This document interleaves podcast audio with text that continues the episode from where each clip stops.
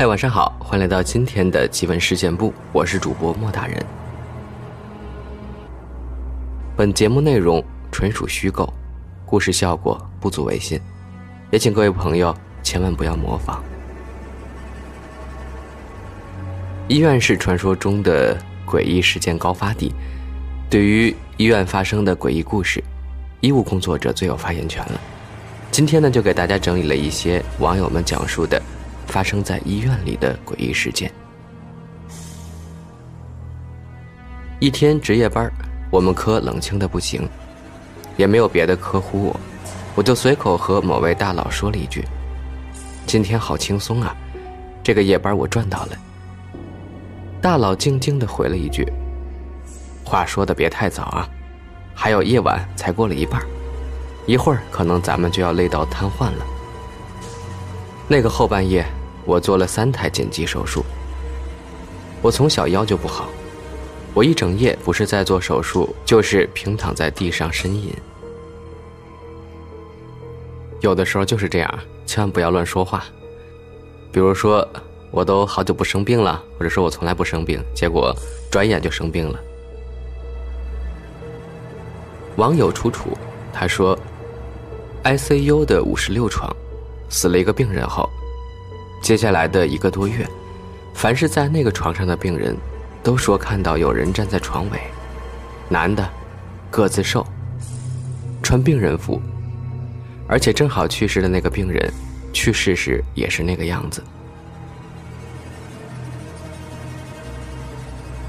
云和极光，他说我不是医生，我想说个我舅舅的故事。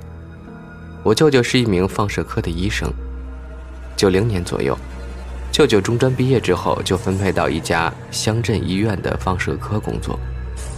故事的主人公是舅舅的一个同事甲，比舅舅大几岁。据舅舅说，长得很帅，工作也很努力，是他们医院公认的青年才俊。有一天，我舅舅和这位同事甲还有另一位同事乙一块去喝酒，喝完酒回来挺晚的了，那时候是没有路灯的。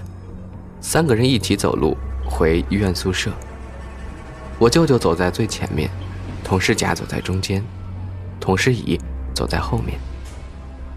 后来到了宿舍，同事乙跟我舅舅说：“醉得不行了，刚刚走路抬头看同事甲，感觉他没有头。”我舅舅没在意，说：“你喝的也太多了吧。”过了一阵子，也是半夜。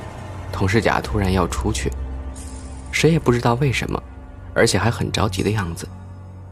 大家虽然觉得奇怪，但是也没人出去跟着他。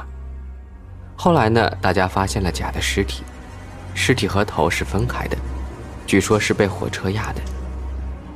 舅舅依然相信科学，甚至还将同事甲的头拿在手里检查。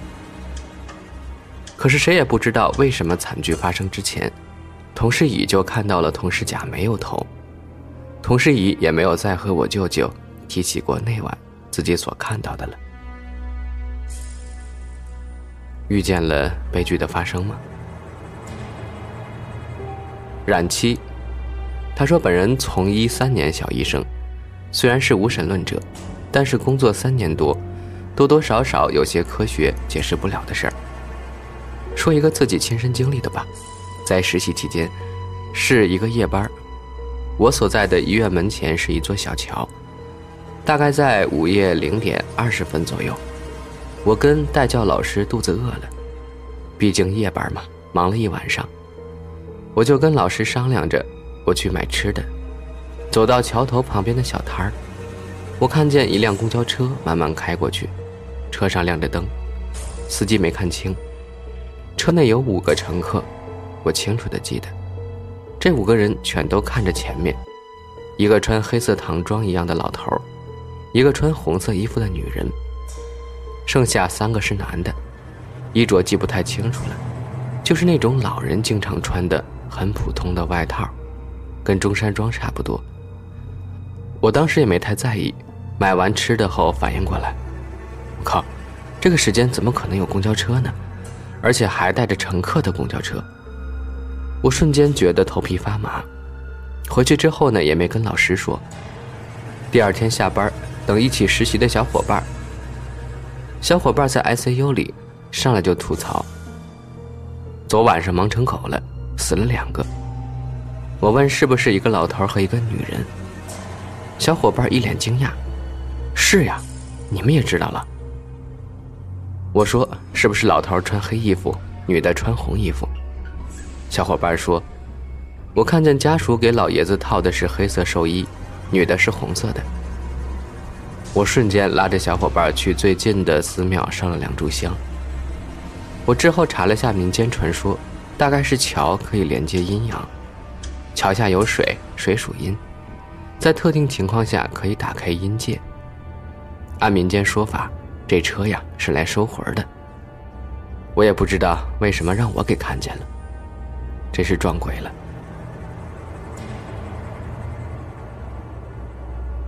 从上届学长那儿道听途说来的，略微有点偏题。据说以前我们学校有位哥们儿，第二天早上醒来时，总是觉得嘴里有种怪怪的味道，就像吃了什么东西一样。可是他本人又不曾有梦游的经历，于是就让室友帮忙观察。果然，没过几天，大约快到凌晨一点了，已经睡着的他突然从床上坐起来。室友恰好未睡，一惊，为打草惊蛇。只见该哥们摸索着出了门，室友也慢慢跟了上去。出去寝室楼道，早时候还没门禁呢。路灯下晃晃悠悠的就朝西门走。我们学校除了西门有一条小吃街，但约莫凌晨一点的功夫，吃的怕是不多吧。室友遂尾行跟上了。只见其并未走向西门，而是径直进了解剖楼。原来他晚上梦游一直吃的是大体老师呀。经常听我们节目的朋友应该知道啊，大体老师呢其实是，呃，这个医学院的对这个解剖室的尸体的称呼，一种尊敬的叫法。还有一位匿名的网友，他说实习的时候深夜急诊。一位中年妇女出车祸急救，外伤倒是不严重，也没有器质性的病变，却神志不清、哆嗦，一刻不停的说胡话。值班医生无能为力，让我们隔一段时间就注射镇定剂，前后一共两针吧，一针生效大概半小时。妇女一旦从药效的沉睡中醒来，就继续满嘴胡话，还身体抽搐。整个急诊输液室都没有安静下来，持续了起码有三个小时吧。说实话，那场面真的很可怕。说是歇斯底里，反而更像机械的重复几个字儿，说的很快，但就是不停下来。这个时候，外面突然来了个瘦高个的男子，低头快步走进来。家属说是叫来了懂的人，他伏在妇女耳边说了几句话。也就一分钟吧，妇女突然就清醒了，不说胡话，也不抽搐了，一瞬间就像没事人一样，坐起来要水喝，而且呀，这一夜都没有再犯，观察了几天也没有任何复发。当晚的抽搐和神志不清，就好像从没发生过一样，无药可医的病情就这么莫名的好了。后来听家属谈话。说是妇女触犯了什么人，被下了葬。懂的人给驱走了。这是我第一次对医学感到无力，对世界之大感到恐惧。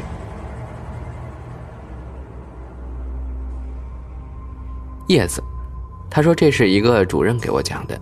我们这儿的儿童医院，在过去还是不允许家属陪护的，因此病房里只有患儿和大夫、护士。为了防止小孩子从床上跌落，床边都围着很高的围栏，围栏的间隔也很紧密，一般的小孩子都不能自己爬出来。有一天晚上，大夫值班，转病房的时候，发现一个三岁左右的小孩站在床外边的地上，就把护士也叫了过来，发现床的栏杆没有坏或者放下来，就问他：“小朋友，你是怎么下来的？”他说是一个红衣服的姐姐把他抱出来的，再让他仔细描述一下，发现和病房里一个大点的女孩特征基本一样，只不过那个女孩是前几天因为白血病刚刚去世的。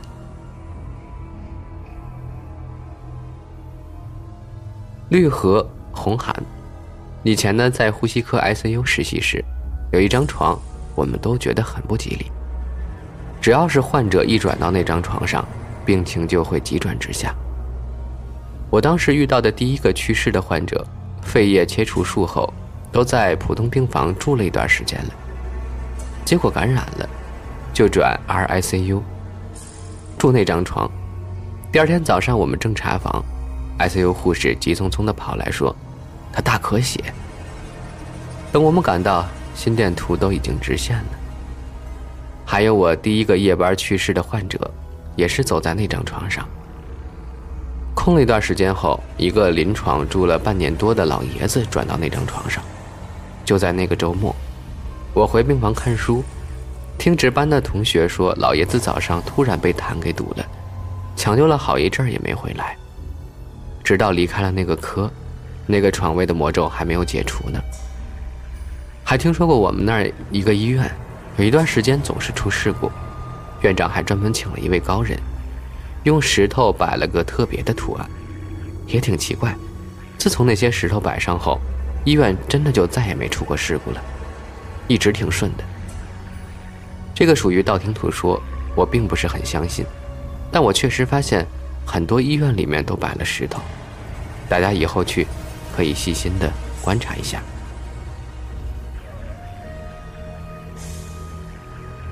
又是一个匿名的网友啊，他说呢不算从医生涯，但是医学生带几种，是经历过一点点悬的事儿。去年细解实验课去观察大体标本，前几章用一套骨、鸡之类一系列的标本。我们一组中的其中一个女生，人称大哥，就是女汉子的一类，比较大大咧咧的，实验课总喜欢摸着一个头颅。是一个奉献医学的大叔的，我个人也觉得那是非常标志的一刻。医学生嘛，已经不在乎是不是恐怖这个事儿了，大家都是福尔马林泡过澡的，清爽干净。但身为医学生，基本的尊重还是要有的，并不会做出诋毁逝者、故意破坏大体老师的行为。后来他在一次观察期间。不小心把人家的牙掰掉了。其实本来也有点松，但是我们都没拔下来过。他小惊讶了一下，但是没当回事儿，就又放袋子里了，并没有安回去，只是放在同一个袋子中。所有标本都在一个橙黄色的石袋里。结果回去之后呢，没多久他就开始牙疼，没有病因，也没有红肿之类的，但就是吃了止疼药都没用。这种牙疼一直持续了好久。后来我想起一个类似的故事，说一个师兄打了大体老师两颗牙，回宿舍，结果呢全宿舍都牙疼，后来还回去就好了。我就觉得这事儿有点玄乎。我一身鸡皮疙瘩，告诉他，这个十分不唯物主义的关联性。本来都忘了掰掉牙事儿的他，顿时心情十分的复杂。第二次实验课呢，他特地找回了那个石袋，然后找到那颗牙，小心翼翼的原路给人家安回去了。回去牙疼就好了，你说神不神奇？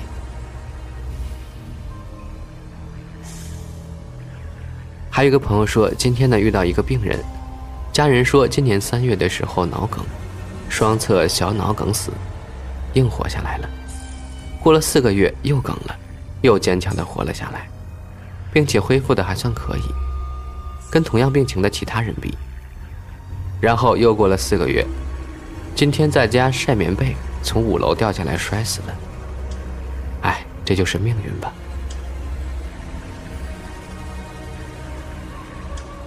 王若意，有一年出急诊，去的是两个地区的交界，三名男性乘坐两辆摩托车。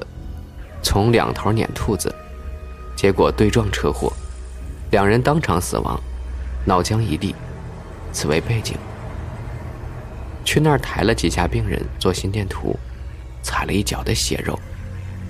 我这人邋遢，回去呢也没刷鞋，接着干了一夜，第二天也没管。当时正值五一，我记得，因为要和爱人过纪念日，特意跟人换的班早晨去机场，出租车坏了，到火车站呢，火车始发站倒是没晚点，到机场，机场降落过程中起落架坏了，滞留一天，错过了纪念日。回家上楼崴脚，反正各种不顺。没错，我就是穿着那双沾着脑浆和血液的鞋子。然后我就赶紧把鞋给刷了，脚也不疼了，后续也没事了，真是邪！天呀，要是我就把那鞋给扔了。西柚淋过雨，他说曾经医院医生一枚经历过的真事儿。医院里一个神经外科医生，因为和病人的一起医疗纠纷，大半年一直精神抑郁，后来确诊了抑郁症。服药治疗。那天中午，这个医生下楼去食堂吃饭，走过我们住院部大楼时，我和我同事正好出来。一些同事，包括我，看见他今天好像心情格外好，满脸堆笑，和平时看到的那个作风严谨的他完全不一样。就这样走进食堂，选了一个排队较少的窗口。当时我和我同事就站在离他身后三个人的位置。这个窗口是点面时，我看了看手表，十一点五十。十二点半了，得去病房和医生接班，所以没怎么上心。